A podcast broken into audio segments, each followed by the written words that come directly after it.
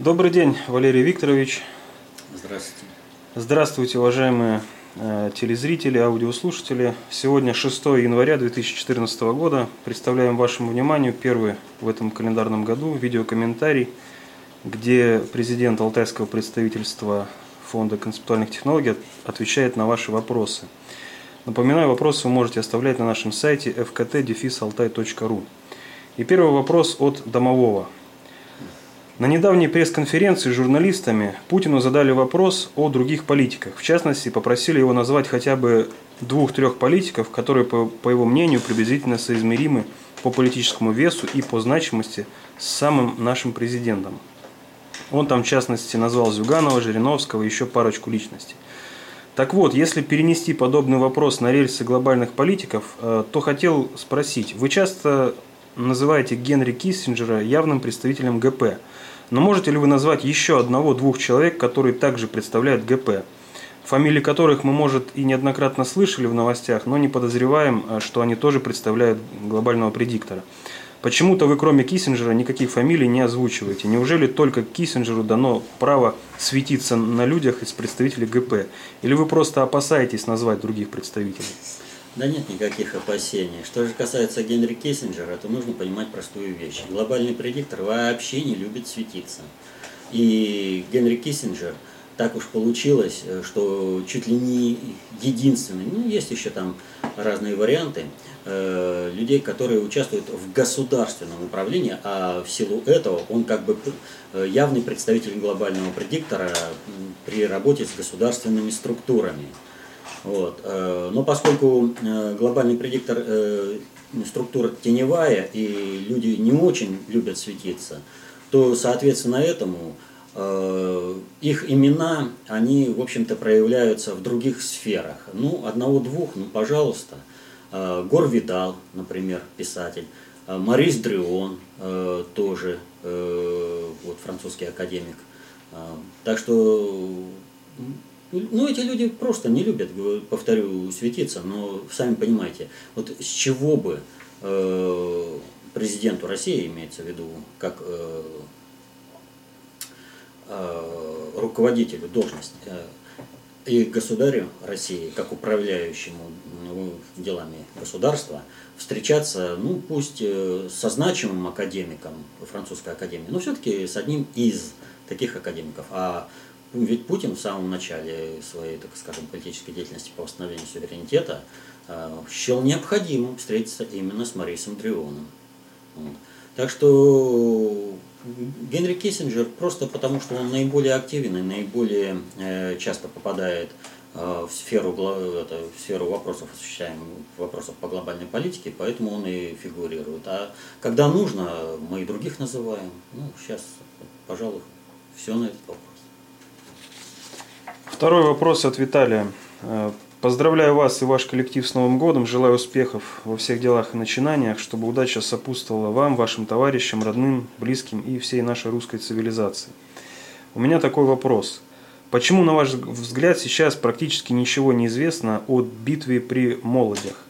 Почему э, все они умалчивают, историки не защищают на эту тему диссертации, не снимают фильмы, не рассказывают про нее в школе, не отмечают праздниками ее годовщину? Она, по сути, является запрещенной? Да, Битва при Молодях действительно является, по сути, запрещенной. У нас в истории вообще очень много вопросов, которые являются запрещенными. И, а является эта битва запрещенной вот по какой причине. Э, надо помнить, что она произошла в 1572 году, э, и это как раз было время царствования Ивана Грозного – а Иван Грозный предъявил свою концепцию глобализации, которую начал проводить. То есть тогда было два центра концентрации управления, кто будет объединять э, славянские земли под своим началом. Глобальщики выставили, что это должна была быть Польша, а Иван Грозный выставил альтернативную э, точку зрения и заявил о том, что будет объединять славянские земли э, Россия. Но когда вот мы говорили о флагах, мы там немного этого дела касались как Иван Грозный пошел. Но э, глобальный предиктор, который строил Священную Римскую империю э, и имел свою концепцию глобализации, совсем не был заинтересован в том, чтобы э, Россия смогла проводить эту деятельность без какого-либо ущерба. И вот в этом в этой ситуации надо понимать следующую вещь. Вот никто не желает, вот никакой охотник или никакой там животновод, он не забивает стадо сразу. В 1571 году Россия испытала ну, страшнейшее нашествие. Была сожжена Москва, было, уведено, было убито множество русских людей, уведен большой полон в Крым. И фактически Россия, вот поход в 1572 году э, огромного войска в 120 тысяч, э, это была ситуация, когда Э, Россию можно было только добить, что больше она никогда никак не встанет. Вот только в этом отношении этот поход имел э, смысл. Если же смотреть чисто работорговлю, э, которой промышлял э, Крым, то этот поход, в общем-то, бесцельный, бессмысленный. А вот если иметь в виду, что Россию нужно было добить, то тогда этот поход сразу обретал смысл. Но действительно битва состоялась, 120 э, тысяч э, Э, нашествия крымских татар. Им противостояло 20 тысяч наших русских воинов.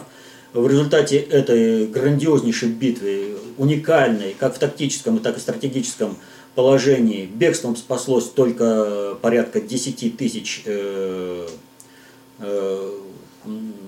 этих самых интервентов, будем говорить так из татарского войска. То есть было 120 тысяч, а спаслось только 10 тысяч. Противостояло, повторю, им 20 тысяч. Вот. И эта вот грандиозная битва, она фактически не исследуется. В то же время вот Ливонская война, где э, стычки были, э, ну, войска по численности, они были просто несоизмеримы с тем, что происходило при Молодях. Там э, при Молодях всего-то 120 тысяч, да, и 20 тысяч, ну где 140 тысяч то Ливонская война отмечена битвами, в которых участвовало аж 4, там, 6 тысяч человек. Вот она расписана э, по полной программе. Почему? Привлекается такое большое внимание к Ливонской войне и совершенно умалчивается про битву при Молоде. Дело в том, что кто заказчик был э, э, вот этих всех вторжений? За крымскими татарами э, стояли напрямую генуэзцы. Вот. И если поднимать этот вопрос, то встанет вопрос сразу о глобальной политике и механизмах этой глобальной политики. То есть для того, чтобы скрыть э, наличие глобального предиктора, а через крымских татаров он, в общем-то, высвечивается напрямую, вот эта тема и не изучается. Э, потому что как только начнется изучаться вообще сама по себе битва при то сразу будет выяснено многие, так скажем, пружины, приведшие к действию вот все эти силы. И, соответственно, этому будут выявлены управленческие структуры, их цели и задачи, и почему именно Россию старались уничтожить по полной программе, чтобы, вот, а, повторю, татарам, как, которые промышляли работорговлей, им было выгодно приходить на Русь э, редкими, ну пусть не совсем редкими набегами, но так, чтобы подрастало молодое поколение, которое уводили в полон и там продавали на рынках. Вот. А добивать Россию им с экономической точки зрения было самоубийственно. Ну вот они получили, в общем-то, и на шестом приоритете самоубийства. Не будет э, исследования, вот, э, это не единственная, кстати, закрытая тема, которую запрещают исследовать. Э, и вот этих исследований не будет, пока Россия не обретет суверенитет, пока Россия не сможет полностью высвечивать вопросы глобальной политики, именно глобальной политики и вопросы концептуальной власти. Далее вопрос от наблюдателя. Валерий Викторович, почему, на ваш взгляд, до сих пор не переведены на русский язык две книги Герберта Уэллса? Он тоже от ГП, э, «Открытый заговор» и «Новый мировой порядок». Да, он тоже от ГП. Они переведены, потому что э, да потому и не переведены, что если прочитать по сути, то Гитлер отдыхает. Там э, разработана теория глобализации, которая сейчас проводится по сути в жизни. Вот. Да, он тоже Герберт Уэллс от ГП. Кстати, очень достаточно много людей, работающих, вот, являющихся, так скажем, непосредственно представителями глобального предиктора, э, работавшими, так скажем, по совместительству еще и писателями, потому что они э, умеют работать с многими объектами и выстраивать причинно-следственные связи. Сергей Рубцов спрашивает, характеризуйте события 10 декабря 2013 года. Э, Россия простила Кубе долг в 29 миллиардов долларов. Какова причина и выгода? А, выгоды не всегда материальные в том плане, что они являются финансовые. Россия для того, чтобы а, поднять свой суверенитет, э, возродить свой суверенитет и восстановить свое могущество, должна восстановить свое присутствие везде. Ну и, в общем-то, проводить глобализацию нужно на иных основах. Поэтому проводя глобализацию не на подавлении, а на равноправном включении, да, казалось бы, мы дали деньги, но мы давали деньги под собственные э, политические проекты, наши политические проекты рухнули, вот, э, с крушением Советского Союза это надо понять, и значит надо перестроиться. И, как говорится, потерявший голову по волосам не плачут. Поэтому если сейчас политический проект требует отказа от каких-то финансовых претензий, значит надо от них отказываться. Вот. Э, повторю, что никогда просто так ни от чего не отказываются, а все это сопровождается определенными политическими договоренностями. И России надо возвращаться в западное полушарие. Вопрос от Игорька. Прокомментируйте, пожалуйста, события, происходящие в Турции. Коррупционный скандал, давление на Эрдогана, снижение торгов на фондовых э, рынках и падение курса лиры. Э, там все заключается в следующем. Турция должна была стать, э, по задумке глобального предиктора, Германией Третьим Рейхом наших дней. Но Эрдоган, вот Гитлера-то не могли по-нормальному заставить, чтобы он был бессловесным исполнителем воли глобального предиктора и западных демократий в нападении на Россию и проведении глобальной политики именно глобального предиктора. И приходилось различными путями к этому делу подталкивать. В общем-то, неплохая работа есть э, у Старикова, кто заставил Гитлера напасть на Сталина. Вот. Э, но э, в отличие от Гитлера, Турция не обладает таким уровнем устойчивости управления, которой обладал Гитлер. И поэтому участие сейчас э, Турции в этих процессах самоубийственно, однозначно и без всяких вариантов.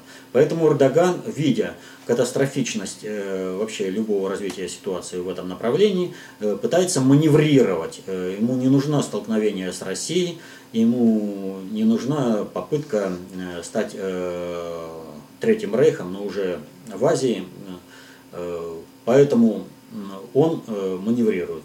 Ну а поскольку он маневрирует, его заставляют, а заставляют его различными способами.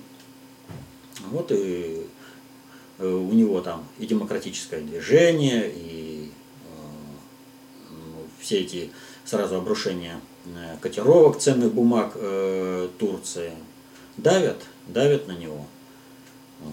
А почему давят? Потому что ну, Россия проводит глобальную политику, и Россию надо вписывать. А здесь, вот знаете, как вот мы в 1941 году вынуждены были бросать э, против наступающих гитлеровских войск э, все, что только могли собрать. Э, есть курсанты, золотой фонд, который бы надо по-нормальному расходовать. Э, в другие войска, это, вернее, войска направлять э, командирами, но вот курсантов бросали как э, простую пехоту. Был золотой фонд рабочих, формировали э, рабочее ополчение. Ну, надо было как-то останавливать войска. Так вот, сейчас глобального предиктора примерно такая ситуация. Для того, чтобы остановить Россию, нужно в бой бросать все, что более-менее боеспособно.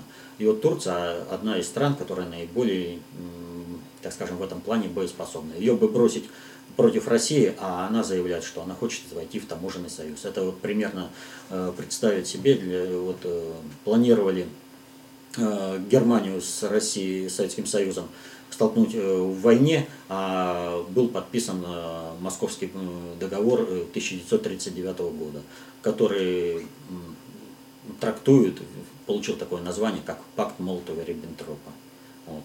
Примерно то же самое Турция сделала с своим заявлением, что она хочет сделать, войти в таможенный союз. Такая ситуация. Далее вопрос от Евгения. Какова возможность и вероятность применения бактериологического оружия после террористических атак в России террористами из США на территории России? Возможность огромная, вероятность э, значительно ниже. Э, джина легко выпустить из бутылки, загнать его в бутылку просто невозможно. И надеяться, что ты применишь э, бактериологическое оружие на территории России и сидишься за океаном, просто, ну как, это не научная фантастика. Поэтому все запасы химического оружия – являются только лишь э, средством устрашения. Вот, и бактериологического тоже. Поэтому лишний раз э, никто массово применять не будет. Хотя вот э, события по забою свиней э, в Ростовской области, там вот на юге России, да, э, во многом свидетельствуют о том, что точечное применение все-таки имело место быть. Это как э, способ устрашения, типа или вы нас слушаетесь, или мы вас будем уничтожать по полной программе. Смотрите, мы уже кое-что можем. У нас моральных барьеров нет. Это как они там заявляют нам. Но для того, чтобы они этого не осуществили, Россия должна ускоренными темпами обретать свой суверенитет, а это она может только проводя глобальную политику. Именно следствием глобальной политики является и внешняя, и внутренняя политика любого государства. Вот когда у кого-то какие-то несуразности возникают по внутренней политике или по внешней политике, и вот государство ведет себя вот как-то не так, да, ну, например, он, э, э, Белоруссия, вроде такой партнер, а э, вот России нужно было, чтобы признали Южную Осетию и Абхазию, очень серьезный шаг. Но э, э, Беларусь на это дело не пошла. Почему? Глобальная политика, в рамках которой Лукашенко ведет свою политику, не подразумевает того, что Беларусь может бросить вызов именно глобальному предиктору, в рамках которого, в рамках политики которого Беларусь, в общем-то, и работает. Даже в условиях таможенного союза или Евразийского союза, в условиях партнерства с Россией. Далее сообщение от Любови. Э, лидеры западных стран поочередно объявляют о своем личном бойкоте Сочинской Олимпиады. Объяснений слышишь много. Это и отказ от педерастии нашей, в нашей стране, отказ продавать детей, э, помешали захватить Сирию, подготовка террористического акта в Сочи, себя уберегают, отказ о расчетах в долларах с некоторыми странами, помощь Украине, приближение 7 февраля – и чтобы упредить э, это событие, США хотят развязать гражданскую войну у нас. Точнее, удобнее, удобно заранее отказаться, тогда будет удобнее заранее отказаться от поездки лидеров Запада в Сочи. И еще много других причин высказывается. Очень хотелось бы услышать ваши объяснения, а не только те, которые гуляют по интернету. Не только с точки зрения внешнего наблюдателя, но и изнутри, с точки зрения КОП. Любые события типа развязывания гражданской войны внутри России – являются теми условиями, которые могут заставить э, любого лидера государства отказаться в, так, в изменившихся условиях э, от своего решения ехать на ту же Олимпиаду. И, ну, то есть у вас война идет, все, никаких вопросов. И всем это будет понятно. Отказ же предварительный, причем речь идет как бы не о бойкоте, Э, Олимпиады, а именно отказ э, руководства присутствовать э, на этой Олимпиаде заключается в следующем. Вот как я уже говорил, вот, все договора называют там по имени города, где был заключен. Там Берлинский, Тильзитский там, договор, Московский договор. Да? Но есть один договор, который называется Пакт Молотова-Риббентропа. То есть его специально в пропагандистских целях выделяют. А, так вот, э, все Олимпиады, они тоже а, обозначаются по городам. Московская Олимпиада, Мюнхенская Олимпиада, вот, э, Торонто, Саппоро, там неважно. Но среди всех этих Олимпиад есть Олимпиада, которую называют Путинская Олимпиада. Дело в том, что вот в этом названии, которое либерасты называют Олимпиаду в Сочи, то несет в себе, в общем-то, и смысловую часть. Россия вышла на уровень, когда она становится субъектом не международной, а глобальной политики. И этот вопрос сейчас решается э, на уровне глобального предиктора, на уровне противостояния. А все руководители э, стран, они, в общем-то, о надгосударственном управлении имеют четкое представление о том, э, что ни одна страна по сути не обладает суверенитетом.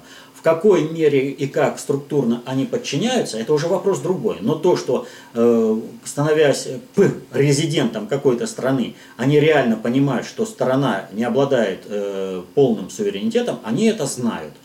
И, соответственно, этому они видят противостояние в вопросах глобальной политики глобального предиктора надгосударственных структур и Путина – и потому засветиться им на путинской Олимпиаде, это означает войти в союзнические отношения с Путиным, а они к этому не готовы. Они не могут подписаться э, как бы в союзничество против глобального предиктора по построению мира на новых концептуальных основах. Поэтому они маневрируют. Олимпиада, да, пожалуйста, спортсмены поедут. Но вот у меня там какие-то личные дела, по которым я не могу приехать, и поэтому руководство страны решило просто пересидеть. Если бы это был бойкот, то бойкот бы организовывался, ну как, например, Московской Олимпиады, когда страны объявляли, что не видят э, возможности присутствовать делегации спортсменов на этой Олимпиаде. А в данном же случае э, правительственные делегации возглавляют второстепенные чиновники. То есть как бы правительство представлено, э, команда спортсменов приехала, а э, первые лица ну, пока погодят высказываться за это. Потому что Путинская Олимпиада. Далее от Богатырева Павла из Курганской области. Уважаемый Валерий Викторович, надеюсь, что вы в курсе о существовании музыкальной группы Iron Maiden. Данная группа собирает при выступлениях миллионы фанатов в любой стране. Такого не имеет в своей истории ни одна хэви-метал команда. Как вы можете прокомментировать творчество этой группы? Э, ну и если не слышали, тут рекомендуют вам послушать альбом. Да нет, э, про Iron Maiden я знаю давно, э, с 80-х годов. Вот. Но творчеством, в принципе, как бы целенаправленно не интересовался, хотя знаю, что в репертуаре этой группы вот есть песня «Мать Россия», например, достаточно интересная и по тексту. Вот. Ну, целенаправленно я ими не интересовался. Одно могу сказать, что в музыке нет случайных проектов. И, соответственно, этому этот проект тоже кем-то ведется. Но всего не охватишь, э, поэтому как бы больше я сказать э, по этому поводу ничего не могу. Не изучал я их творчество достаточно как бы плотно. Вопрос от Анатолия. Здравствуйте. Неделю назад уже задавал вопрос по поводу существования оккультного приоритета управления и эзотерика психологического корня как причины по Сидору. Этот автор считает, что в КОБе не учтен данный приоритет управления. Прокомментируйте, пожалуйста. Я уже говорил про это, что все эти оккультные дела являются всего лишь средством проведения управления, а не самоопределяющим фактором. Самоопределяющие факторы расписаны в приоритетах управления. Их шесть. Это военно-силовой, это оружие геноцида, это экономический, это идеологический, это экономи, э, исторический и это методологический. Оккультное же является средством э, определенным при проведении управления. То есть это определенные полевые структуры, которые используются для достижения какой-то цели. И делать и превращать их в приоритет управления ну, просто невозможно. Вот. Ну, кому-то хочется, пусть делают. Ольга спрашивает, «Э, Валерий Викторович, вы часто опираетесь на понятие «Божий промысел». В прошлом ответ, э, в выпуске видео вопрос-ответ, вы ответь, отметили, что промысел неизвестен, но, уверяю вас, такая информация есть. В некоторой своей части она полностью совпадает с КОП, а в некоторой диаметрально противоположна. Странно, что о ней вы ничего не знаете. На сегодняшний день она не является тайной. Это новая научная парадигма. А если знаете, то почему никогда не упоминали об этом? Было бы, конечно, хорошо человечеству сразу знать э, ту цель, ради которой Бог ввел человечество в экосистему планеты Земля и вообще в мироздание. Вот. И вот человечество идет э, методом проб и ошибок через огромные страдания и лишения, кровавым путем идет, э, нащупывая вот, дорогу к Божьему промыслу. То есть вот Божье попущение в результате э, этой пути, оно сжимается. Э, Божий промысел, он э, характеризуется тем, что если человек или какое-то общество следует путем Божьего промысла, то кризисность его жизни резко снижается. А, и вот если человечество будет идти в этом плане, то, естественно, кризисность, катастрофичность, она исчезнет вовсе. Но Э, выявить э, ту цель, э, ради чего Бог ввел человека в эко, вообще в экосистему планеты Земля и в мироздание в целом, можно лишь только тогда, когда будут созданы условия для реализации генетического потенциала всего человечества. Вот. Может быть, кому-то известны. Мне вот э, цели эти неизвестно. Поэтому я так и говорю, что вот когда человечество по мере э, исследования Божьему промыслу подойдет к этому э, состоянию, когда генетический потенциал каждого человека и общества в целом может быть реализован, то для человечества, в общем-то, станет ясным э, цель и предназначение человечества в мироздании. Далее от Серго. Здравствуйте, Валерий Викторович, ФКТ и коллектив. Я так понял, что вы, конечно же, знакомы с работами Юрия Мухина. Вопрос, как, почему при таких серьезных работах, как «Катынский детектив», «Антироссийская подлость», «Убийство Сталина и Берия», наряду с этим есть и такое – антипутинский, э, американский халуй Путин, вам нужны люди, хомячки Путина и много подобного. А и также, как, как вы относитесь к его идее за ответственную власть? Эти две вещи между собой перекликаются. Дело в том, что Мухин не понимает э, сути деятельности Сталина и, соответственно, не понимает сути деятельности Путина. Для него Сталин э, по факту величайший э, правитель, но как э, и чего добивался Сталин, э, какими путями он шел, Мухин не понимает. Соответственно, этому он и пишет как бы постфактум. А Путина сейчас критикует. Ответственность э, власти перед народом очень важный фактор, но надо понимать следующее. Лучшего сапожника может выбрать только сапожник, лучшего пекаря может выбрать только пекарь. Почему?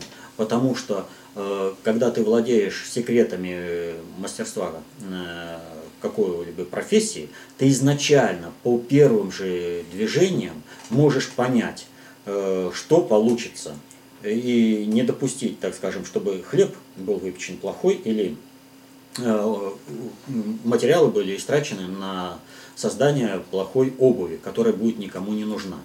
Так вот, вводить ответственность управленца э, перед э, населением необходимо по мере становления управленцами всего населения страны. То есть для того, чтобы оценивать качество управления э, управленцами, каждый гражданин страны должен быть управленцем. И вот э, при Сталине такой путь был. Э, тогда я уже ну, многократно говорил об этом э, классическом примере э, «Поднятая целина», где расписывается красочно проведение партийного собрания, на котором участвуют э, и простые граждане. То есть партия не была оторвана от э, населения, и все люди имели право прийти на это партийное собрание, высказать свою точку зрения, участвовать в обсуждении различных вопросов. Вот. И это же проходило и в искусстве. Ну вот есть э, фильм, сейчас, по-моему, «Невеста с приданным»,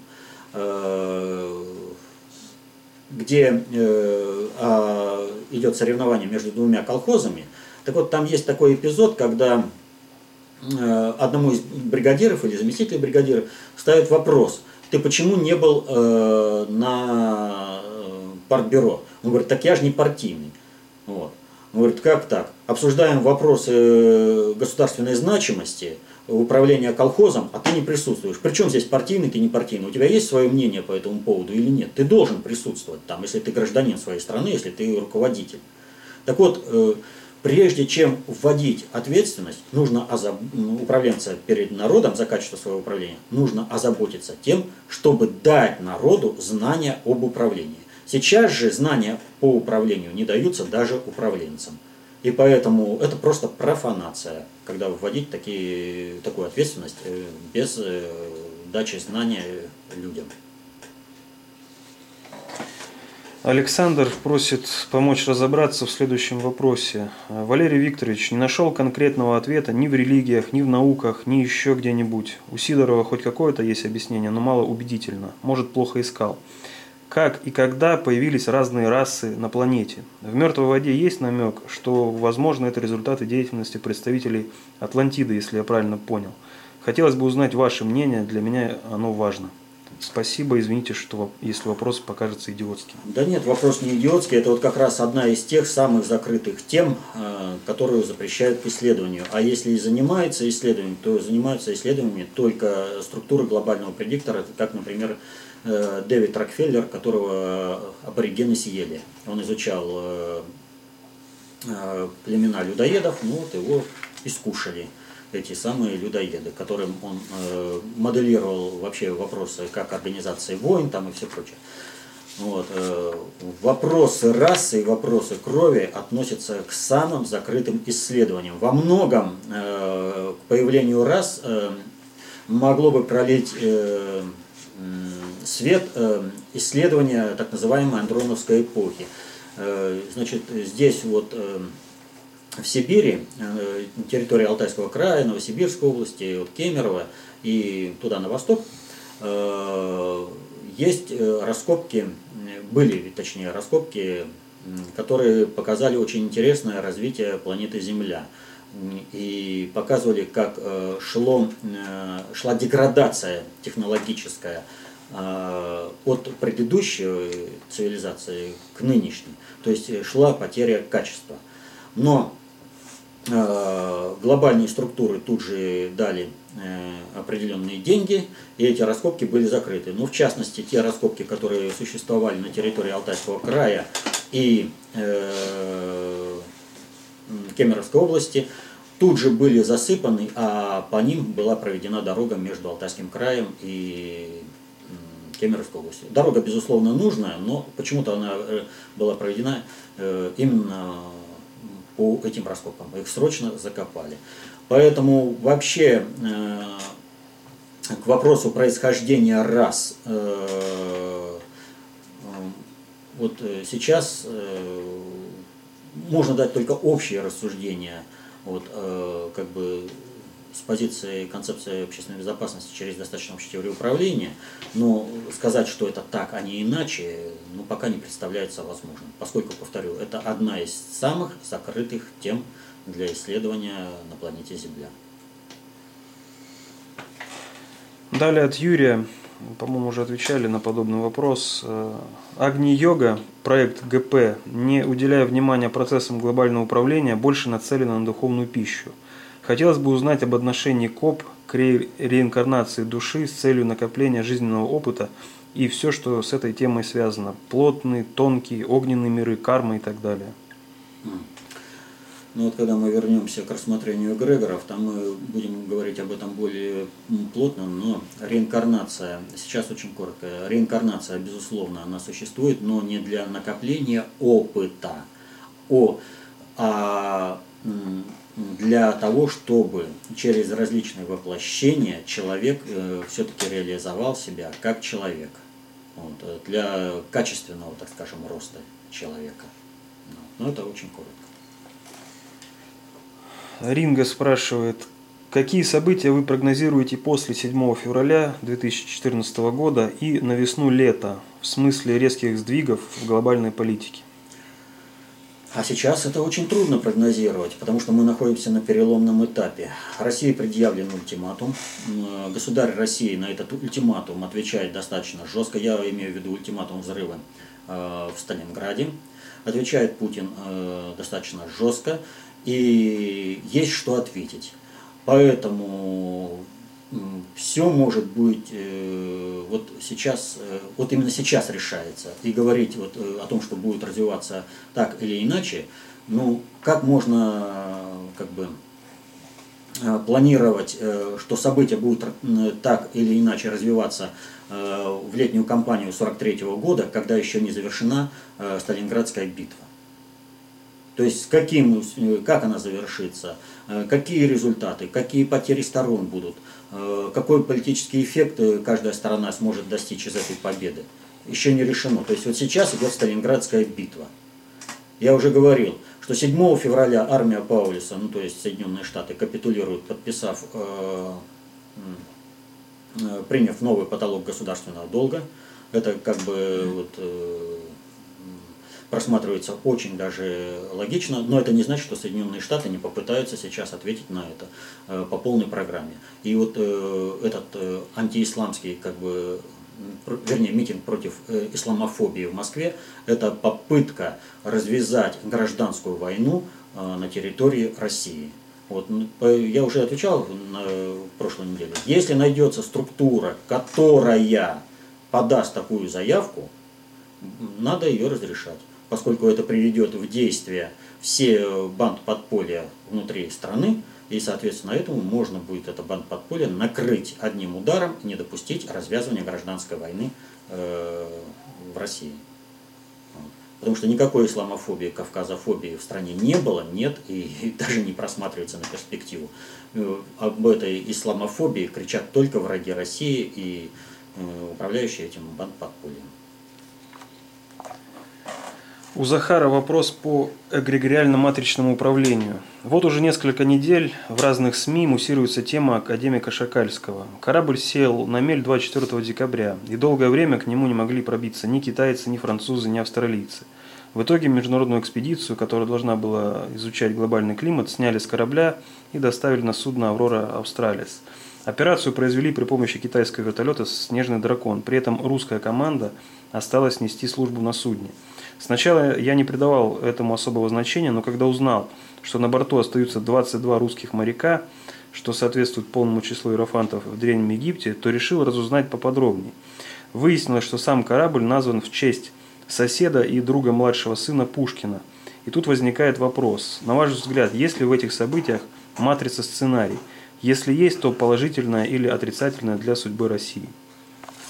Ну, вообще, Бог разговаривает с людьми языком жизненных обстоятельств, но не надо думать, что э, там э, как бы все мелочи имеют э, равнозначное значение. Вот в данном случае просматривается следующее. Некое международное сообщество направляет куда-то корабль, который затирают льдами. То есть, ну корабль же не бесцельно плыл у него уже была какая-то задача, э, выполнение э, которой он и стремился.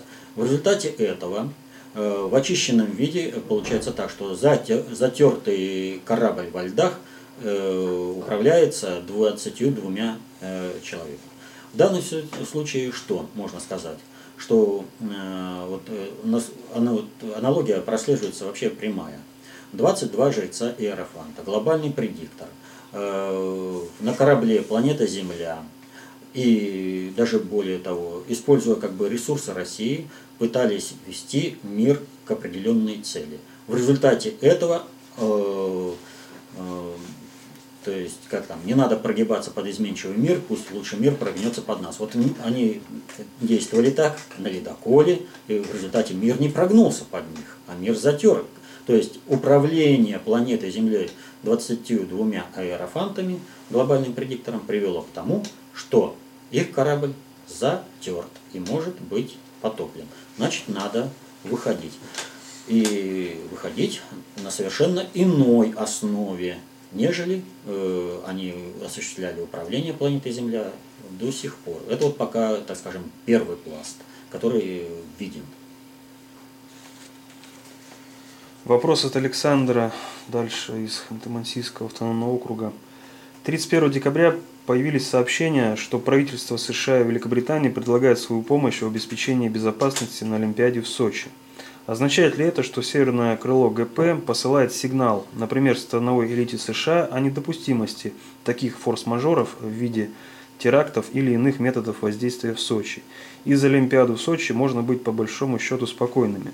По аналогии с появлением дипломатов стран ЕС на Майдане – либо наоборот, это попытка внедрения, встраивания своих людей в систему безопасности Сочи для проведения каких-то действий. Вообще, как обстоит дело с безопасностью на Олимпиаде? Нормальное дело обстоит с безопасностью на Олимпиаде, и те события, которые произошли в Волгограде, они совершенно не связаны с безопасностью на Олимпиаде. С Майданом это тоже не имеет никакого сравнения, то есть здесь вообще ничего аналогичного нет. А, значит, как вы знаете, э, за взрывы в Волгограде никто на себя ответственность не взял. Но в то же время России, вот как вот мечено, поступили определенные предложения. И если вот посмотреть по сути того скулежа либерастов э, России и определенных действий государственных структур Запада, то мы видим, что по сути теракты в Волгограде – это предъявление ультиматума России и Путину – Э, в том плане, чтобы Россия от, отказалась от проведения э, глобализации по собственному сценарию, э, по, ну, по целесообразности в соответствии с российской, русской концептуальной властью, чтобы Россия легла под глобального предиктора. И вот когда по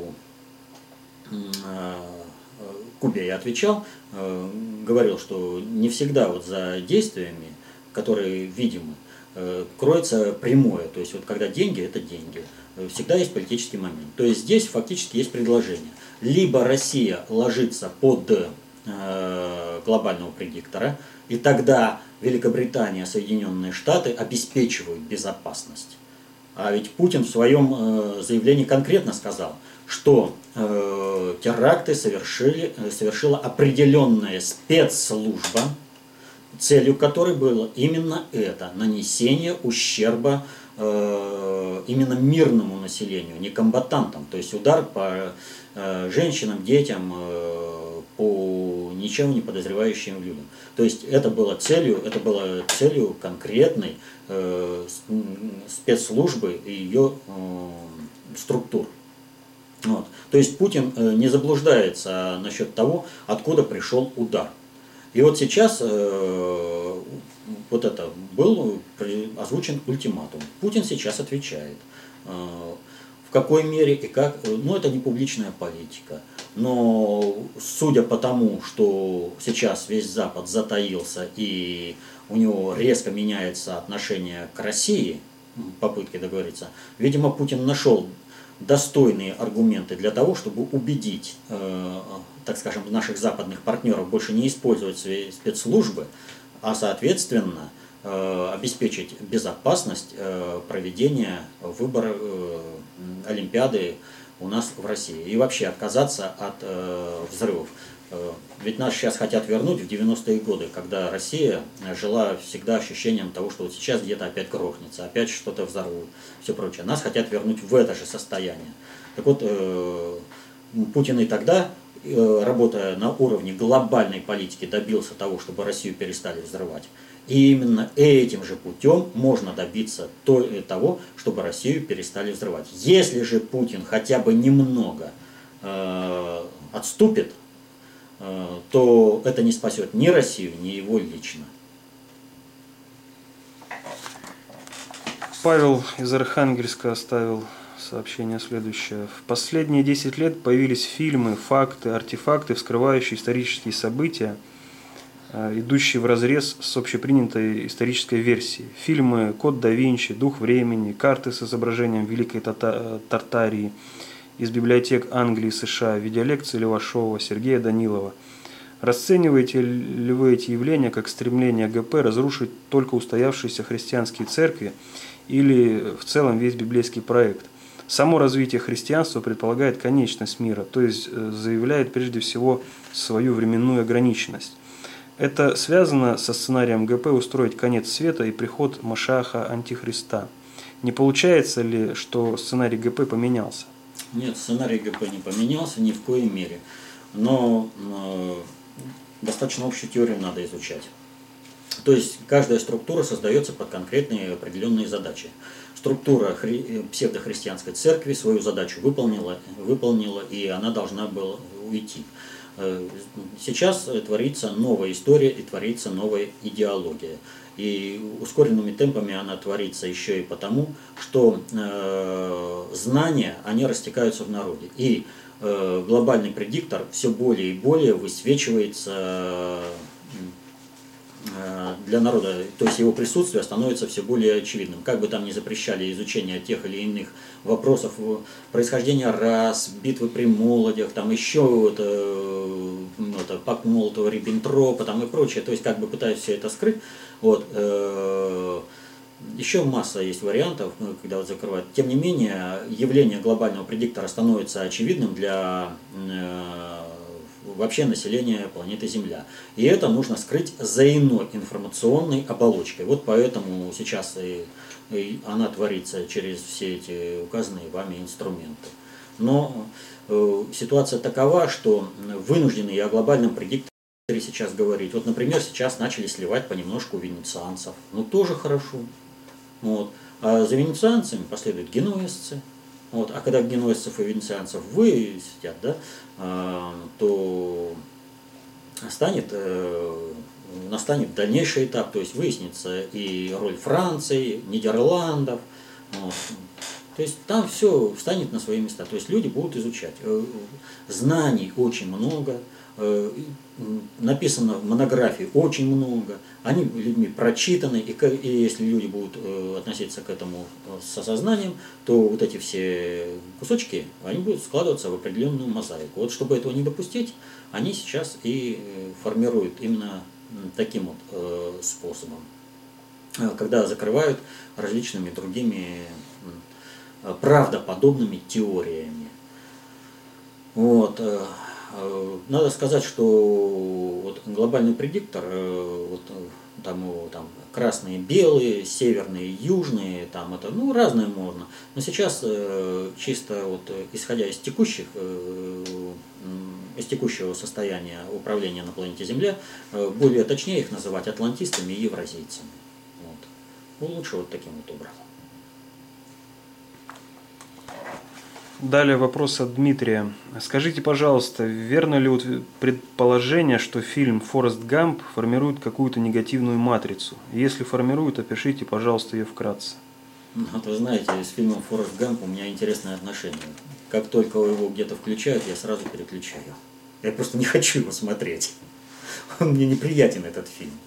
Э, нет, я его могу посмотреть, но, э, но вот понимаете, вот есть э, ситуация, когда я не хочу тратить время на что-то. Вот Форест Гамп это один из тех фильмов, на, на которые я просто не хочу тратить время. Поэтому ничего не могу сказать. От Анатолия. Здравствуйте, Валерий Викторович. Читаю на сайте Планета Коп статьи группы авторов под подписью Ирил Селив, которые вовсю пользуются терминологией КОП. Имеют ли они отношение к авторскому коллективу ВПССР? Ну, судя по тому, что они имеют, пользуются терминологией концепции общественной безопасности, отношения они имеют. Пользуются терминологией концепции общественной безопасности. Если же говорить о том, что являются они каким-либо воплощением авторского коллектива, внутренний предиктор СССР, то ни в коем мере. Внутренний предиктор э, СССР так и подписывается. ВП СССР. Вот. Ну, авторский коллектив КОП, я как бы не знаю такого коллектива. Есть внутренний предиктор СССР. Михаил далее. За что убили Владислава Листьева и внучку профессора Добренькова? Владимир Михайлович и генерал Петров в своих выступлениях говорили, что они своими словами притянули неприятности. Не могли бы вы объяснить, в чем тут дело? Ну, очень просто. Э, Владислав Листьев, э, он в одном из своих интервью, ну, вернее не интервью, а своих передачах, он отстаивал, да и не только в одном, он там как бы сформулировал это целостно, а Потом он э, вообще отстаивал позицию, что наемный убийца – это такая же профессия, как и всякая другая. Ну вот он и получил по себе, э, по полной программе. Что же касается дочери, а не внучки профессора Добренькова, то э, здесь э, полностью социология ее отца, э, которого он опускание э, в противоестественность так называемого э, быдла, да, основного населения России, и элитизацию избранных, э, она сработала на его дочери. То есть вот это опущенные в противоестественность люди, которым в результате проведения управления ну, согласно той социологии, которую э, сформулировал и теоретизировал ее отец, э, вот эти молодые люди не смогли стать э, людьми, вырасти вот, э, они, в общем-то, и проявили это по отношению к дочери. Что касается там внучки, то здесь э, перепутали. Вместе с ней был убит Саша, внук э, президента Лукойла Гефтера. Вот. То есть один из тех, кто реально забрал возможность финансово-экономическую у родителей этих людей, молодых людей, которые убили Сашу и Машу, стать, воспитать своих детей людьми. То есть социология отца убила дочь. И убила тех, кого, будущее тех, кого обслуживал этот самый э, э, социолог Добреньков. Именно вот посмотрите, Добреньков. Добрый и добренький в русском языке носят совершенно разное канатическое значение. Добрый – это добрый, а добренький – это… Была статья, по-моему, «Недобрый Добреньков». Да, была такая статья. Далее вопрос от Валерия. Э, у меня вопрос по Ходорковскому. Если Ходорковского посадили и когда им понадобилось выпустили евреи, тогда власть президента Путина декоративна, а фактическая власть у евреев? Нет. Во-первых, э, Ходорковского посадили не евреи, а посадил глобальный предиктор, который работает через еврейскую диаспору. Это принципиальная разница. Второе. Я уже в прошлом вопросе ответе отвечал, что Путин сумел извлечь максимальную выгоду э, от того, э, как был посажен э, Ходорковский и будет извлекать еще для России достаточно долго эту выгоду. Да, пожалуй, она останется как бы основой э, для проведения управления по определенным аспектам.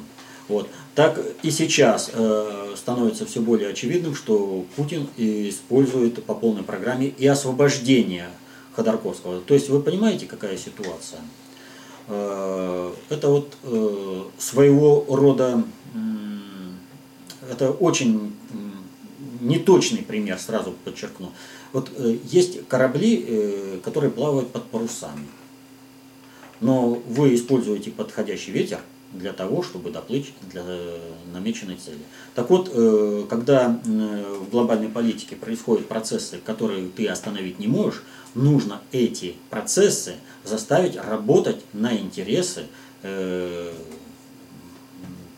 на те цели, которые преследуешь ты в своем управлении. Вот Путин работает именно так.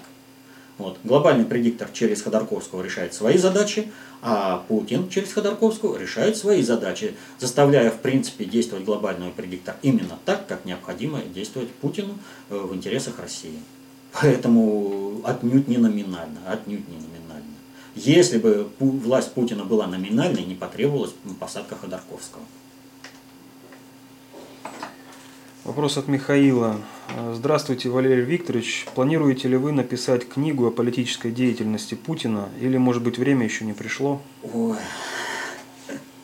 Вы знаете, э, о политической деятельности Путина э, пусть пишут люди э, из его президентского пула, которые его наблюдают вживую, видят его вживую. Вот, пусть они изучают достаточно общую теорию управления, концепцию общественной безопасности, и пусть пишут. И тогда книга станет э, супер-бестселлером. Это будет учебником по управлению.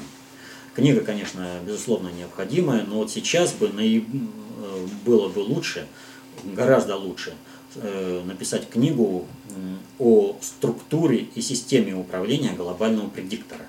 Но, к сожалению, И это пока не планирую. Хотя в своих э, выступлениях, лекциях буду ну, по мере возможности рассказывать обо всем. Но, может быть, люди, которые заинтересуются этим, э, сядут и сами напишут. А я, так скажем, с моей подсказки. Сергей из Красноярска спрашивает, э, не является ли ГП синонимом дьявола христианства или одна из его креатур? Мы живем в полярном мире, и если есть свет, то есть и тьма. Одно без другого не существует. Если есть Бог, то есть и дьявол. И хотя полярности сходятся и являются степенями одного и того же явления, борьба между ними не прекращается. Бога вы допускаете, а о дьяволе ничего не говорите. Дьявол является энергетическим э, информационным порождением деятельности человека э, в силу его нравственности. И говорить об аналогии, что это дьявол и ГП, это одно и то же, просто не приходится. Одно является энергетической информационной субстанцией, а другое является системой управления на конкретное э, людском обществе, в социуме. От Николая далее. Э, прокомментируйте, пожалуйста, информацию с сайта от, от, от, от, от Откровения инсайдера. Э, Здесь два, два пояснения. Нет никакого плана по сокращению населения, все в руках самих людей. Хотя некоторые явления выглядят как преследующие эту цель, в то время как они служат другому. Недоразумение. Если что-то выливается в уменьшение населения, еще не значит, что оно было применено именно для этого – и ГП не считает внутреннего предиктора СССР достойным противником. Знака вопроса нет, предложения. А, понятно. Точка стоит в конце. Ну, вообще, откровения инсайдера, которые вызвали достаточно серьезный резонанс э, э, в общественности, так скажем, связанной с концепцией общественной безопасности, вот, э, они были направлены вот на что. Если ты не можешь э, какое-то явление запретить и э, ликвидировать, ты должен возглавить процесс его э, проведения. Поэтому э, откровения инсайдера направлены именно на то, чтобы увести осмысление этих процессов в другую сторону, то есть затормозить э, становление концептуальной властности в России и возрождение российского государственного суверенитета. Вообще э, остановить э, процесс восстановления государственных суверенитетов на планете Земля и выйти из-под диктата глобального предиктора. Ну, видит глобальный предиктор конкурента во внутреннем предикторе или не видит, это его личное дело, и нам на это, знаете, абсолютно. Мы делаем свое дело. От другого Николая также вопрос. Э, объясните, пожалуйста, почему «Газпром» регистрирует свою дочку на Кипре, вопреки указаниям Путина о деофшоризации экономики? Разве государство не является мажоритарным акционером «Газпрома»? А что такое государство? Вот почему-то думают, что когда была собственность общенародная в Советском Союзе, то все люди владели этой собственностью. Но собственность – это возможность одномоментно сменить управленца этой собственности. Разве рабочие завода могли сменить э, директора завода? Нет. А, если бы они это попытались, там бы прошло столько э, им сделать, и противостояние и с райкомом, горкомом, там, и с крайкомом, обкомом, вплоть до республики. Вот. И э, может быть увенчалась, а может быть и не увенчалась. А попытки вот, э, смещения руководителей каких-нибудь колхозов, они в фильмах э, советских времен достаточно хорошо присутствуют. И, как правило, это там присутствует через э, положительные примеры, что вот там это дело удалось сделать, но посмотрите, сколько коллизий-то было. Это директор какого-то совхоза. Вот. И, тем не менее, в результате этого происходило как? Партия представила все-таки своего человека, и этот человек возглавил. Ну, люди с этим делом согласились. Так вот, э, э, общенародная собственность э, была по факту собственностью анонимных кланов. И эти кланы во многом стали очевидными в результате приватизации. Во многом, но не во всем. Некоторые кланы предпочли остаться в тени, и это осталось государственной собственностью но распоряжаются они, исходя из своих интересов. И эти интересы не всегда соответствуют интересам государства. Поэтому здесь много что происходит. И последний вопрос от Макса. Вопрос узколобый, поэтому кратко. Э, есть какие-либо, какие-нибудь оценки, через сколько наступит человеческая эра, когда общество перейдет от пирамидного строения к сферическому, и какая, какая вероятность того, что после Путина э, государское управление закончится и ГП победит? Ух ты.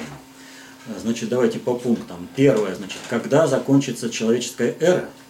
На, нет, э, есть какие-нибудь оценки, через сколько, на, наоборот, наступит человеческая а, эра, когда, когда общество перейдет эра? от пирамидного строения к сферическому? А, все в соответствии с законом времени. Социальные процессы ускоряются по мере информационного насыщения общества. И общество вынуждено Э, маневрировать в результате тех, э, так сказать,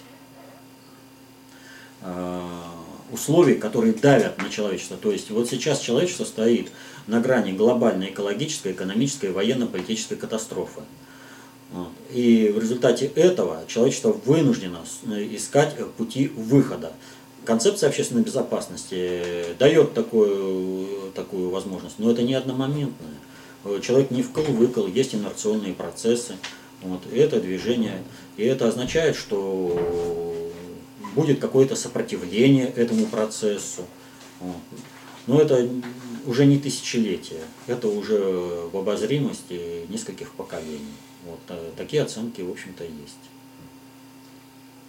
Ну и какая вероятность того, что после Путина государское управление закончится и ГП победит? ГП не победит уже ни при каких условиях. Это все, их поезд ушел. А, сейчас возможно спасение мира только лишь, если глобальный предиктор а, откажется от своей концепции управления и будет двигаться, как скажем, к изменению общества в соответствии с э, Божьим промыслом, когда э, людям вообще толпоэлитарная структура управления будет уходить. Вот. А говорить, что это вот э, Путин уйдет и закончится государское, как это в смысле государственного э, устройства, э, наверное, общества на планете Земля, ну это... Может, от слова государь он имел в виду? Государь? Путин. Государь Путин. В любом случае, его государственное управление. Кто бы не был во главе государства или любой э, социальной структуры, аналогичной государству, пусть планетарного масштаба, он будет государем. То есть он будет э, осуществлять э, управление государственного уровня. Поэтому это не титул, это, в общем-то, характеристика деятельности. Как, в принципе, и П резидент, то есть представляющий кого-то, резидента от кого-то. Вот. На этом вопросы у нас закончились. Ну что ж, а, что могу сказать? А, вопросов оказалось в этот раз не очень много. Ну, столько же, но просто быстрее, чем обычно. Обычно полтора часа уходит на такое количество вопросов. Вот. Значит, Если есть что по событиям? Э, ну, по событиям, э, как бы сейчас наступило определенное затишье. Э, это затишье чисто событийное. Это не означает, что наступи, сейчас есть затишье в надгосударственной управленческой деятельности. Наоборот, там сейчас очень жарко. Именно сейчас, пока народ расслабляется в праздниках во всем мире, потому что Новый год, он для всех Новый год, и Сейчас он только входит э, в рабочее управление. Все надгосударственные структуры пытались решить определенные задачи.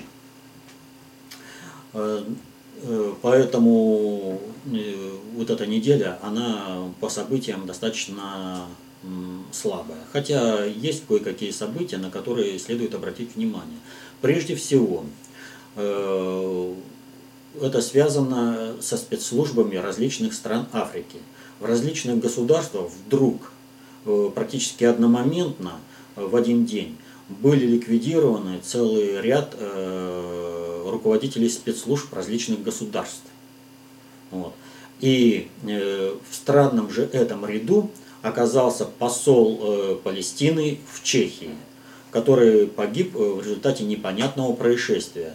Причем сначала утверждали, что он там как бы открывал какой-то сейф, который не открывался 20 лет, потом выяснилось, что он открывал сейф, которым пользовался ежедневно. И взорвался именно этот ежедневный сейф, что сразу говорит о том, что произошел теракт. Вот.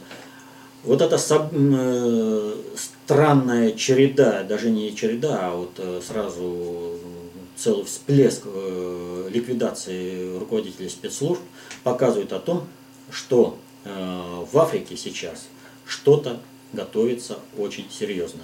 И предыдущие события прошлого года, э, вторжение в ЦАР, Центральноафриканскую республику, события в других африканских странах, вот,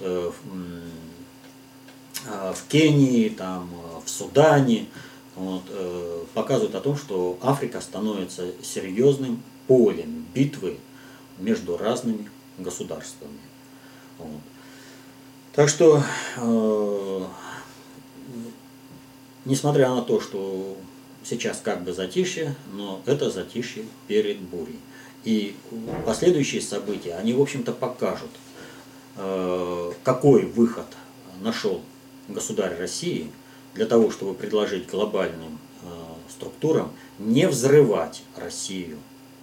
И э, что за этим, в общем-то, последует.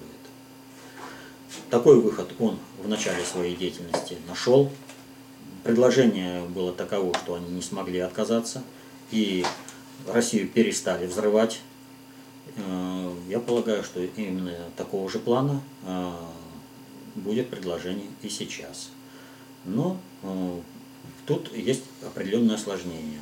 Чисто государственные структуры Соединенных Штатов готовы нарушать любые договоренности для того, чтобы спасти э, свое государство, Соединенные Штаты, э, как международного жандарма. А не понимая глобальной политики, а своей внешней политикой э, страновая элита Соединенных Штатов – уже достаточно много напортила глобальному предиктору и уже не раз ставила мир на грань различных видов катастроф. Ну вот, э, этот как бы, аспект не надо сбрасывать со счетов. Вот. Но все будет, я думаю, будет все хорошо. Так что всем спасибо за работу. До следующих встреч.